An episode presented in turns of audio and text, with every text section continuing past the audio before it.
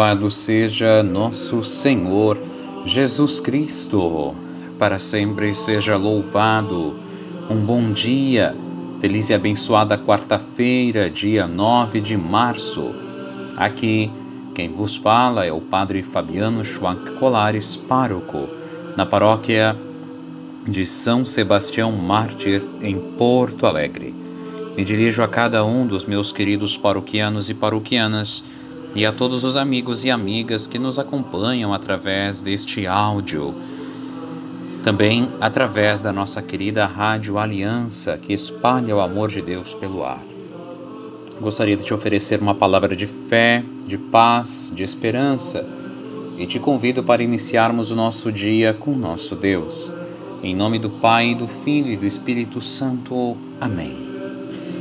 A graça e a paz de Deus, nosso Pai, e do Senhor Jesus Cristo, que é a alegria das nossas vidas, através do Espírito Santo, estejam entrando na tua casa, no teu caminho para o trabalho, na tua vida, estejam convosco. Bendito seja Deus que nos reuniu no amor de Cristo. Te convido, irmão e irmã, a ouvirmos juntos o Evangelho, aquela perícope ou um, tre um trechinho da Sagrada Escritura da Bíblia, especialmente dos, de um dos quatro evangelistas, que a nossa mãe mestra, a Igreja Católica, nos oferece a cada dia para nos alimentar, nos iluminar, nos instruir. Hoje o Evangelho de Lucas, capítulo 11, versículos 29 a 32. Que o Senhor esteja convosco ele está no meio de nós. Proclamação do Evangelho, da Boa Notícia de Nosso Senhor Jesus o Cristo, segundo Lucas. Glória a vós, Senhor. Naquele tempo, quando as multidões se reuniram em grande quantidade, Jesus começou a dizer: Esta geração é uma geração má. Ela busca um sinal mas nenhum sinal lhe será dado a não ser o sinal de Jonas. Com efeito, assim como Jonas foi um sinal para os ninivitas, assim também será o filho do homem para essa para esta geração. No dia do julgamento, a rainha do sul se levantará juntamente com os homens desta geração e os condenará. Porque ela veio de uma terra distante para ouvir a sabedoria de Salomão e aqui está quem é maior do que Salomão. No dia do julgamento, os ninivitas se levantarão juntamente com esta geração e a condenarão. Porque eles se converteram quando ouviram a pregação de Jonas. E aqui está quem é maior do que Jonas. Palavra da salvação. Glória a vós, Senhor um sinal, um sinal, um sinal. Querido irmão e irmã, o sinal é algo que aponta, aponta para um conteúdo. Quando nós olhamos um sinal de trânsito, não vemos é, uma palavra escrita, mas vemos um símbolo, e aquele símbolo esconde um conteúdo. Uma seta virada para a direita me diz que devo virar à direita é, isso numa placa vermelha. Numa placa amarela é, com um risquinho meio em S, eu já estou dizendo, eu já estou lendo que ela me diz atenção, cuidado, há uma curva no caminho.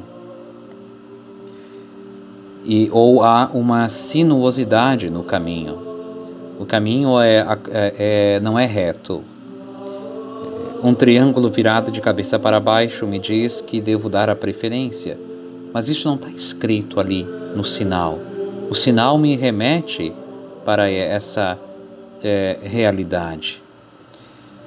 Querido irmão e irmã, quando o Senhor aqui hoje questiona a multidão que está sedenta, pedindo um sinal, o Senhor está dizendo: Mas escuta, eu já multipliquei os pães, eu já curei doentes, é, Já foram dados muitos sinais, por que mais? O que querem? E cada vez fica mais claro que a multidão era insaciável de espetáculo, insaciável de entretenimento, insaciável de coisas extraordinárias e não da verdadeira salvação. Olha, irmão e irmã, esse trecho do Evangelho de hoje nos faz pensar nas multidões que lotam salões, eh, gritando por curas, o que buscam ali, o que querem ali. É, esses dias, falando com uma grande liderança da nossa igreja, um leigo, ele me dizia: Padre, se nós fizéssemos um retiro, um encontro de cura, nós iríamos reunir 10 mil, 15 mil pessoas, como já fizemos no passado. Agora, se dissermos que vamos fazer um encontro de oração e estudo, é, onde o foco não é a cura, mas o autocrescimento, talvez venham 100 pessoas no mesmo ambiente. Olha que interessante, por quê? Porque o ser humano, mais do que se libertar, no sentido de ser é, independente do ser adulto, de ser responsável pelas suas decisões, o ser humano quer uma resposta imediata aos seus problemas, mesmo que tenha de se escravizar, mesmo de que tenha de ficar dependente de alguém, não importa, importa que me resolva os meus problemas. Veja que forte isso. E o Senhor Jesus aqui é muito claro, muito claro. Lá no Antigo Testamento, o profeta Jonas foi um sinal de Deus para a cidade de Nínive. Nínive, que depois vai ser destruída, hoje é a moderna cidade de Mossul, é, no estado de, Nini, de Ninauá, no Iraque, no atual Iraque. Ali ficava a antiga Nínive.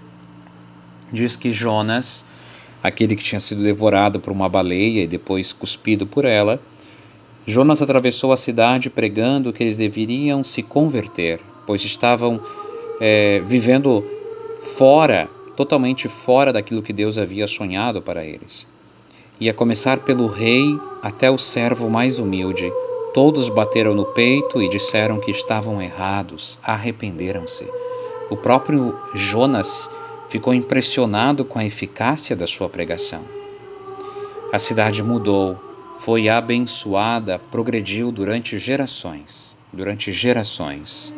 Olha que interessante.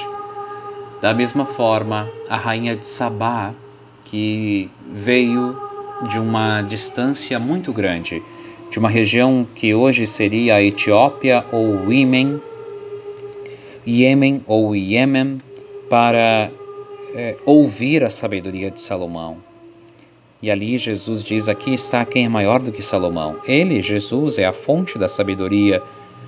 No entanto, inclusive uma estrangeira foi capaz de vir ao seu encontro. Vir ao encontro de Salomão, e aqui agora está quem é maior do que Salomão.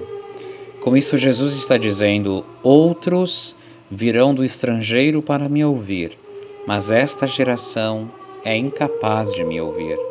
E por isso Jesus diz que é uma geração má, porque tem o coração fechado.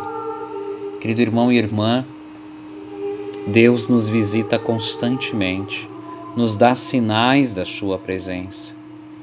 Mas se o nosso coração não está direcionado para Ele, ficamos incapazes de perceber os sinais. E daqui a um pouco estamos lá, implorando, pedindo ou exigindo que o Senhor me resolva algo e dizendo que o Senhor nunca esteve presente na minha vida, quando há poucos instantes ele deu sinais da sua presença. Mas a pessoa não percebe, a pessoa está fechada. Por isso, hoje pedimos, Senhor, dá-nos a graça de percebermos os constantes sinais da vossa presença na minha vida. E protegei-me, Senhor, de querer exigir qualquer coisa de vós. O Senhor sabe o que é melhor para mim, o Senhor sabe é, qual os quais são os passos que eu devo dar. O Senhor me ama verdadeiramente e quer o meu bem. Pai nosso que estais no céu, santificado seja o vosso nome. Venha a nós o vosso reino. Seja feita a vossa vontade, assim na terra como no céu. O pão nosso de cada dia nos dai hoje. Perdoai-nos as nossas ofensas, assim como nós perdoamos a quem nos tem ofendido, e não nos deixeis cair em tentação, mas livrai-nos do mal. Amém. Ave Maria, cheia de graças, o Senhor é convosco. Bendita sois vós entre as mulheres e bendito é o fruto do vosso ventre, Jesus.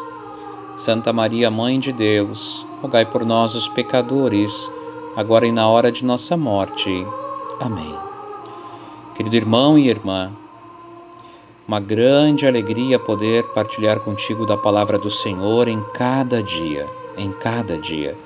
E poder partilhar também um pouco do nosso apostolado, do nosso ministério sacerdotal.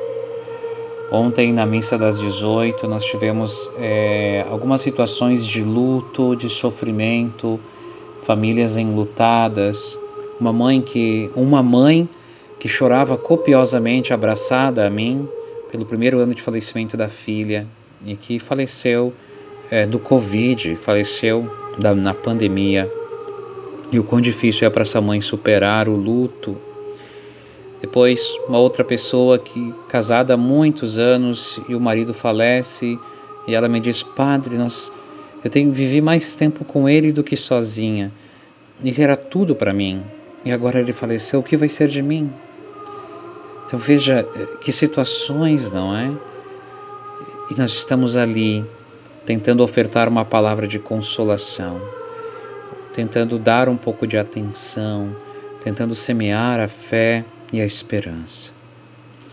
Ontem tivemos algumas reuniões com, também trocando um pouquinho de assunto, com as empresas de segurança. Nós estamos determinados a colocar um porteiro durante a semana na parte da tarde, um vigia, para nos dar mais segurança para as pessoas que entram, que rezam, e também para as nossas próprias secretárias e para nós durante a missa da semana, também na hora do fechamento da igreja. Também queremos fazer um reforço nas câmeras de segurança, nos alarmes que já temos. Então vamos firmando parcerias. Assim como que para o final de semana já conseguimos uma segurança mais ostensiva para nos dar uma, é, uma tranquilidade maior. E seguimos. Estou impressionado com a quantidade dos cupins que eu encontro. Cada vez são mais móveis e armários tomados. Impressionante. Mas nós seguimos, seguimos fazendo as nossas reuniões, os nossos orçamentos, projetando a nossa pastoral e as demandas chegando, não é? Ontem do seminário de Viamão, estão me convidando para me fazer mais presente junto agora do grupo da teologia, com algumas tardes de oração, de recolhimento ao longo desse ano para os seminaristas, porque o grupo da filosofia do discipulado ficou muito feliz e elogiou muito o nosso trabalho nos dias de retiro, que agora o outro grupo dos teólogos do, da configuração ficou ou ficaram empolgados e, e, desejosos que a gente possa ajudar. E também algumas outras demandas é, de assessoria canônica começam a chegar também a nós.